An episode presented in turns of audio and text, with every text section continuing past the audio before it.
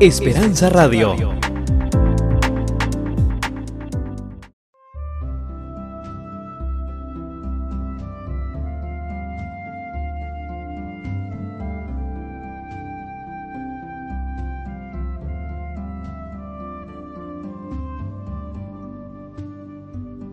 Apreciados amigos, les saluda el pastor y doctor Jorge Eliezer Rico, quien tiene el gusto de extenderles una cordial y sincera bienvenida a este su programa Conexiones Bíblicas.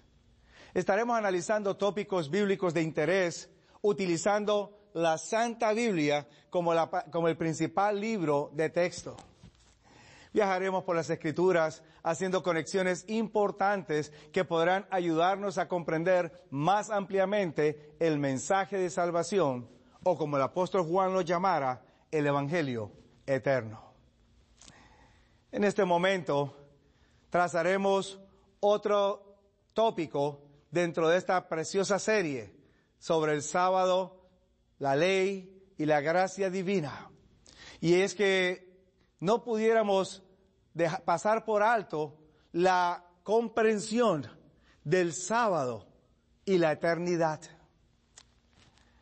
Apreciado amigo, el libro de Apocalipsis me presenta a mí que en estos tiempos finales la ley de Dios va a jugar un papel muy especial en los eventos finales o en los tramos finales de la historia de esta humanidad previo a la segunda venida de Jesús. Allá en el capítulo 12, versículo 17, Juan me dice a mí que la persecución final o la tribulación final no se va a realizar sobre todo aquel que profese creer en Dios e ir a una iglesia. Hay dos características particulares que identificará a aquellos que serán el objeto de la ira de Satanás y de la persecución final. Apocalipsis 12, 17 los describe como aquellos que guardan los mandamientos de Dios y número dos, tienen el testimonio de Jesús. Estas dos características son significativas porque no solamente distinguen al pueblo de Dios en este tiempo final, sino que también han distinguido al pueblo de Dios a través de la historia. Esto lo confirma Isaías en el capítulo 8, versículo 20, donde menciona que a la ley y al testimonio, el que no hablare conforme a esto es porque no le ha amanecido. Sí, mi querido amigo, en estos tiempos finales, una vez más, la ley y, el sábado vuelven a jugar o a ocupar un lugar destacable en los asuntos religiosos de esta tierra. La escritura me menciona que Dios una vez más va a querer restaurar estos principios en la vida y en la mente de sus hijos en este tiempo final. Porque Él desea que sus hijos puedan experimentar lo que se describe aquí en el libro de Apocalipsis, en el capítulo 21, versículos 1 y 2. Y vi un cielo nuevo y una tierra nueva, porque el primer cielo y la primera tierra se fueron y el mar ya no es. Continúa la palabra de Dios, no solamente describiéndonos la maravilla de estos cielos nuevos y de esta tierra nueva, toda esta nueva creación, sino que ahora agregan al versículo 2 un detalle más interesante. Y yo, Juan, vi la santa ciudad, Jerusalén nueva, que descendía del cielo de Dios, dispuesta como una esposa ataviada para su marido.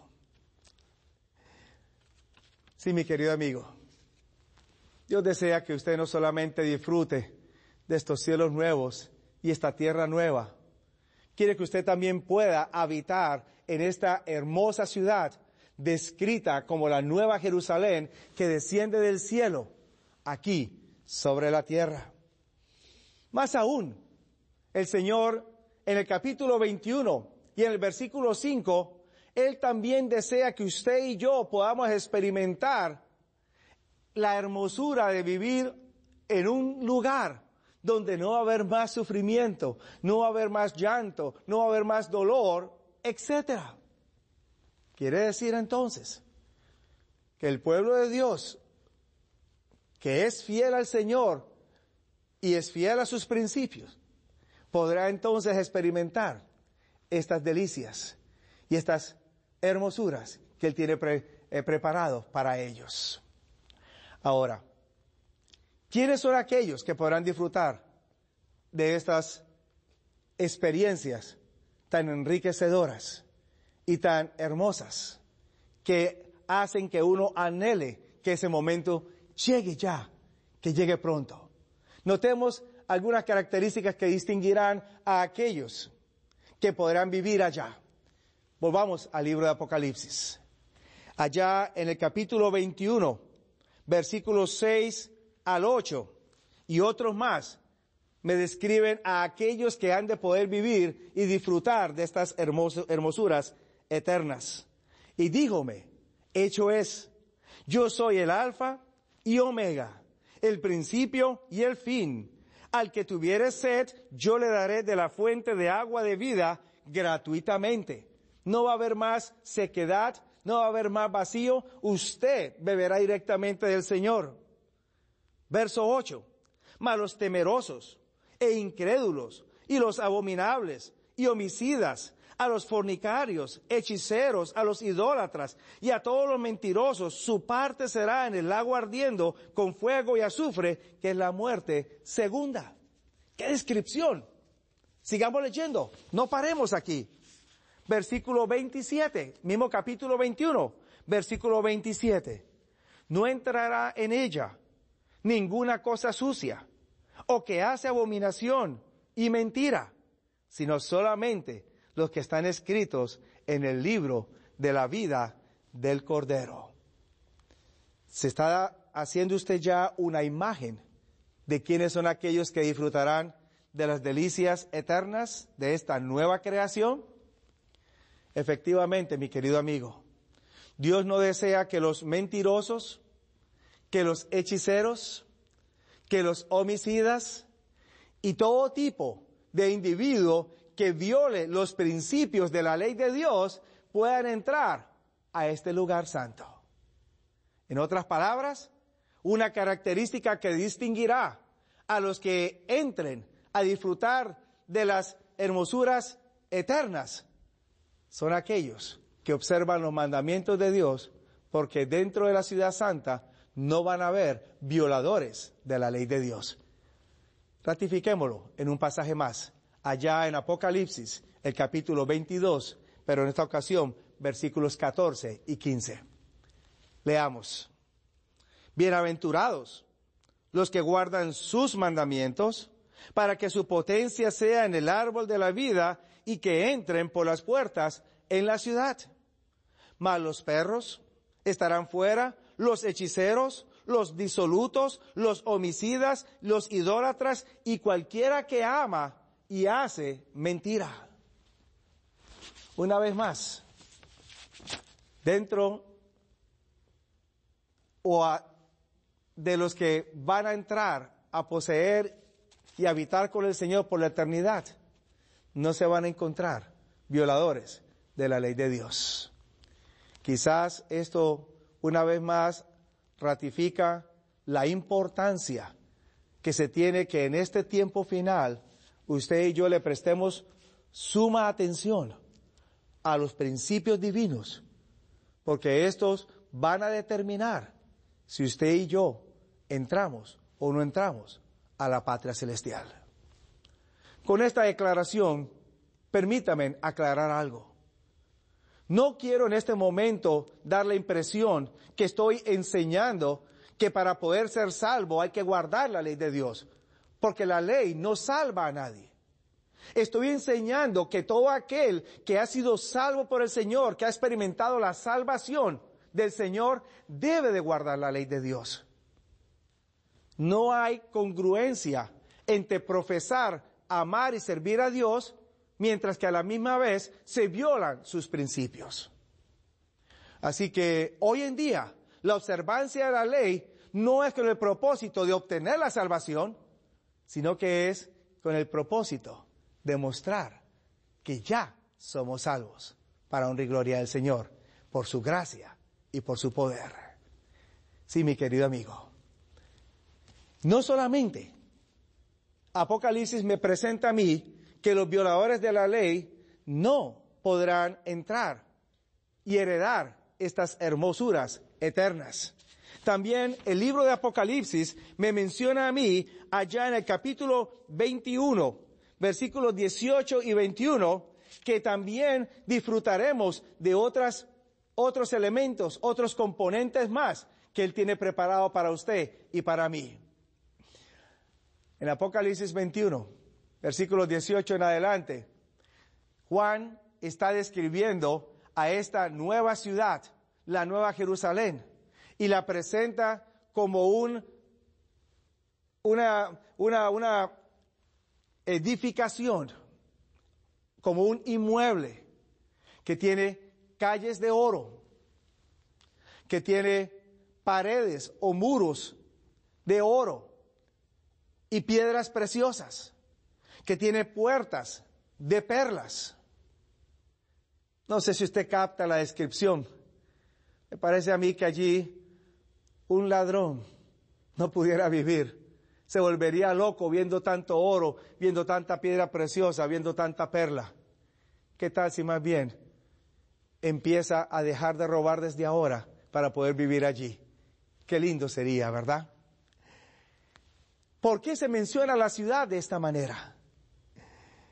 Si usted nota esta descripción, va a encontrar que esta ciudad, la Nueva Jerusalén, está prácticamente describiendo o reflejando asuntos que ya el hombre había visto inicialmente al comienzo de la historia de la humanidad.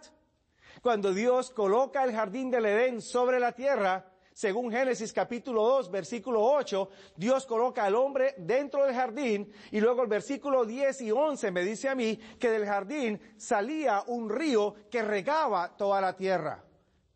Y este río se repartía en cuatro ramales y uno de esos ramales regaba el territorio del Avilat, donde había oro y habían piedras preciosas. Efectivamente, así como en el principio Dios le da el Edén a sus hijos, con toda la hermosura que esto incluía, para que lo disfrutaran y apreciaran más a su Creador. El libro de Apocalipsis me dice a mí que al igual que Dios le dio a Adán la oportunidad de vivir en el Edén, donde había oro y piedras preciosas, usted y yo, si somos fieles a Él, podremos tener la oportunidad de entrar a esta santa ciudad y disfrutar de estas hermosuras, calles de oro, piedras preciosas, perlas, etcétera. Dios está restaurando su relación con sus hijos en estos tiempos finales, porque Él desea que lo que comenzó en el Edén no pare.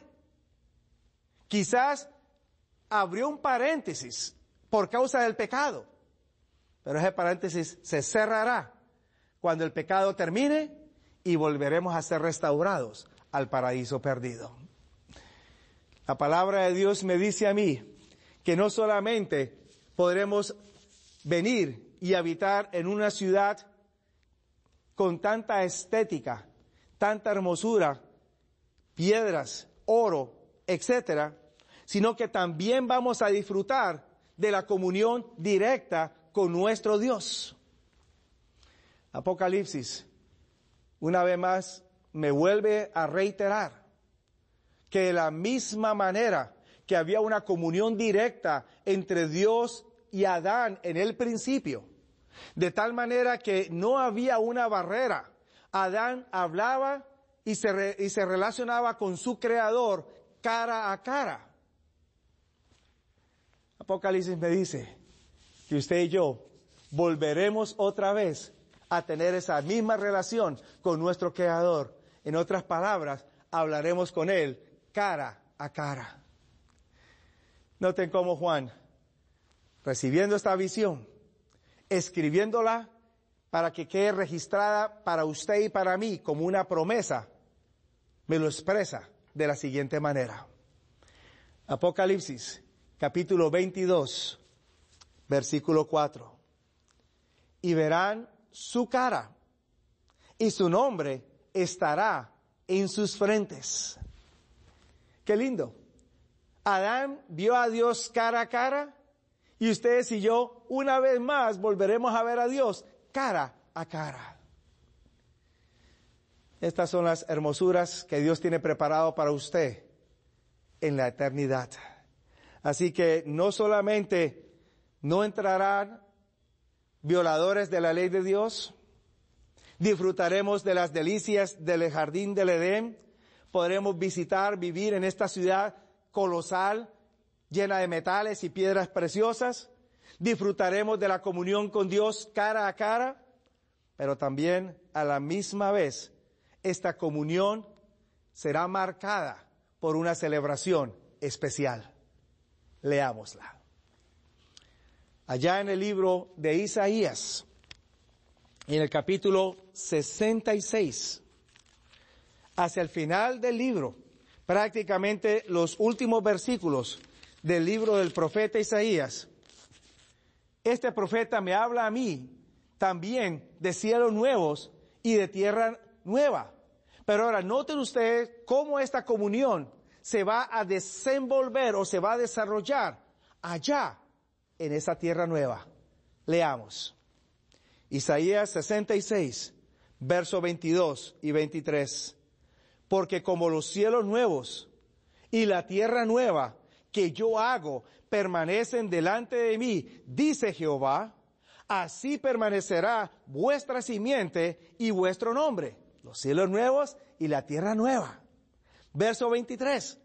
Y será que de mes en mes y de sábado en sábado, ahí no dice otro día de la semana, ahí no dice cualquier otro momento, dice de sábado en sábado vendrá toda carne a adorar delante de mí, dijo Jehová. Sí, mi querido amigo, la comunión directa con Dios se hará en el diálogo que estrechemos con Él, pero a la misma vez se reflejará en la adoración que realicemos. No sé si a usted le llama la atención este pasaje en Isaías. Cuando lee el capítulo 65 y luego el capítulo 66 de este profeta, encuentra las hermosas promesas de restauración y dentro de esas promesas de restauración se incluye también que el pueblo de Dios, que ha de ser redimido, que vivirá por la eternidad con el Señor, seguirá teniendo en cuenta los principios eternos que incluyen el sábado, el séptimo día de la semana, el día que Dios colocó desde el mismo comienzo aquí en la tierra, para que nos acordásemos de ese creador que en seis días hizo los cielos y la tierra. El mismo sábado que después del pecado ahora recibe un nuevo matiz. No deja de reflejar al Creador según el Éxodo 20, versículo 11. Pero ahora se le agrega una faceta más y esa faceta más es reflejar a un Dios redentor. Según Deuteronomio capítulo 5, y el versículo 15.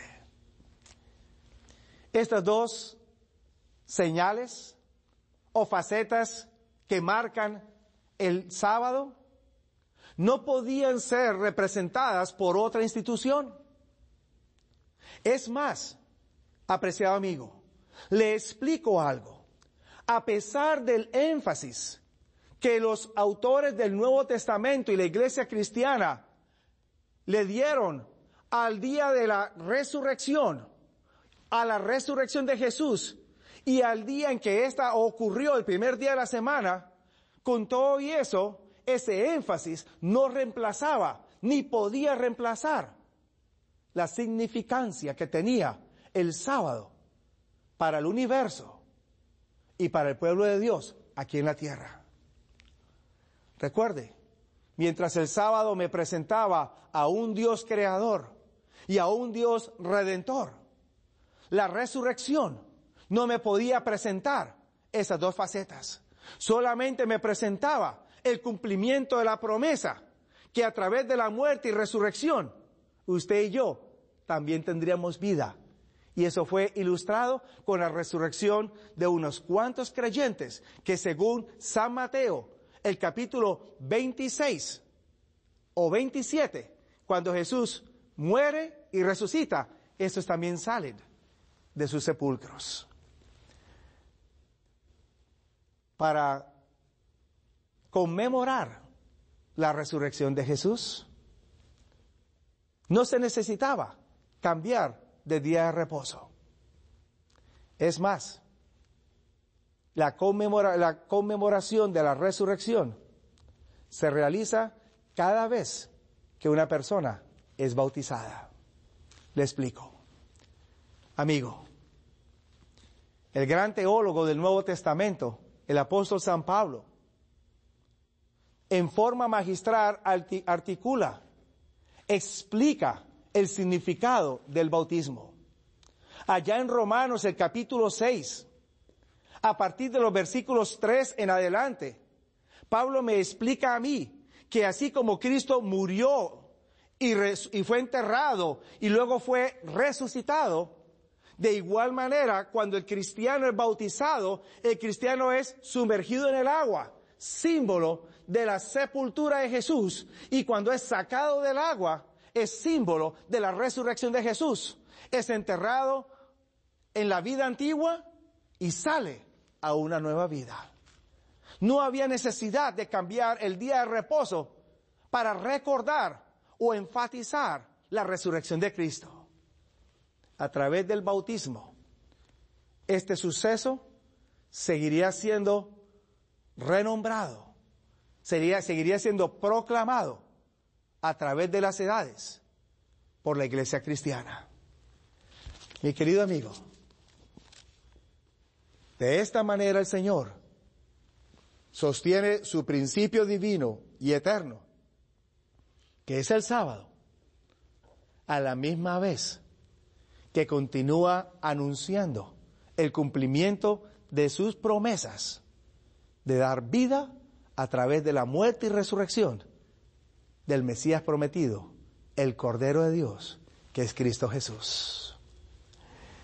Cuando vamos a la Escritura, una vez más, encontramos en ella entonces que todo este mensaje ahora motiva a San Juan a expresar las siguientes palabras que aparecen registradas en el capítulo 22 hacia el final de la Biblia, los últimos versículos.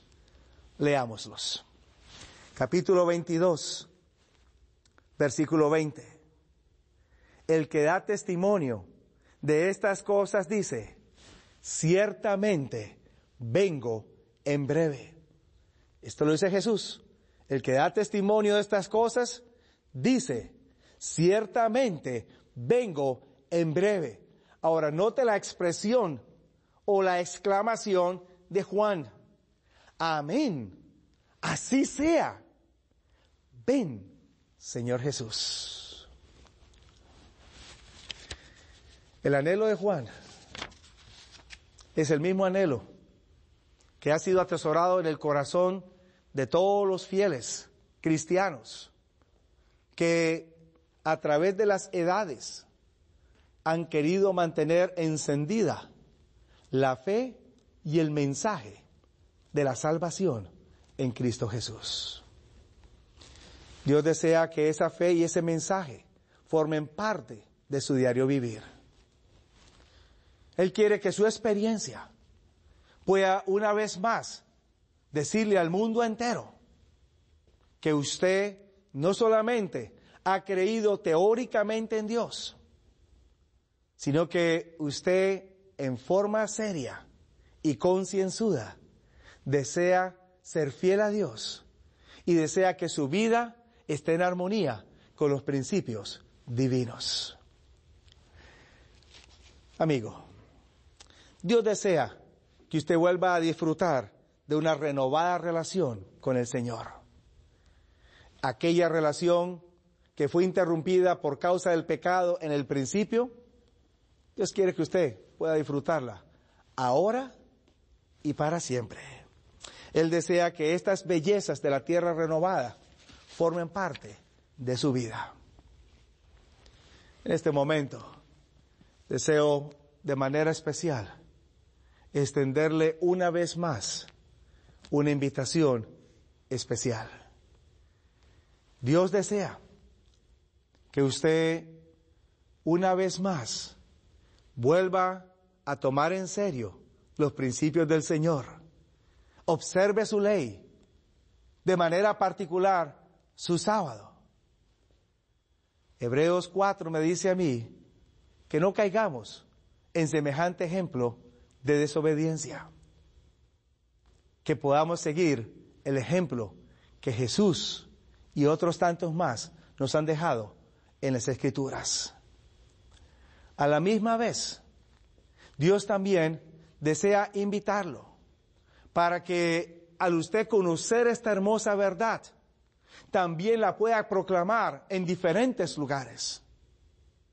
Dios desea que no solamente usted la conozca, sino que muchos otros también la puedan conocer. Y usted puede ser el instrumento que lleve esa verdad a diferentes lugares, dentro de su vecindario, dentro de sus familiares, dentro de su sociedad en la cual usted se desenvuelve. Cuando uno empieza a realizar esta labor, la vida siente que toma un nuevo significado. Ya no es un espejismo, es una realidad. Y en Cristo Jesús se está dispuesto a entregarlo todo, porque se conoce más claramente y se ha adquirido ese nuevo significado. Mi querido amigo, quizás usted sentirá que hoy en día es imposible guardar el sábado, o quizás difícil de observarlo. De pronto porque su trabajo lo requiere, que usted necesite elaborar. De pronto porque hay otras actividades que requieren de su atención en este día. Yo no sé cuál sea su caso, pero yo quisiera dejar con usted las siguientes promesas divinas. Dios no da un mensaje sin que Él haga provisión para que ese mensaje pueda ser cumplido. Allá en el libro de los Filipenses, Pablo me escribe las siguientes palabras. Capítulo 4, verso 19. Mi Dios pues suplirá toda necesidad según sus riquezas en Cristo Jesús. Y también el mismo libro de Filipenses capítulo 1 me dice que aquel que comenzó la buena obra, la terminará. Dios te invita y te bendecirá.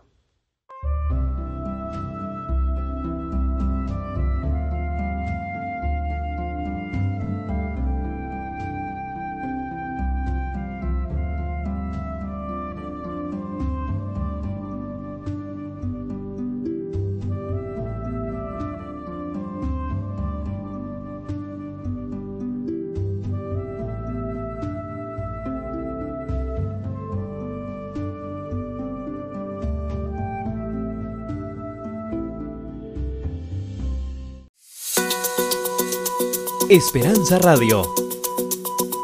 www.esperanzaradiolv.com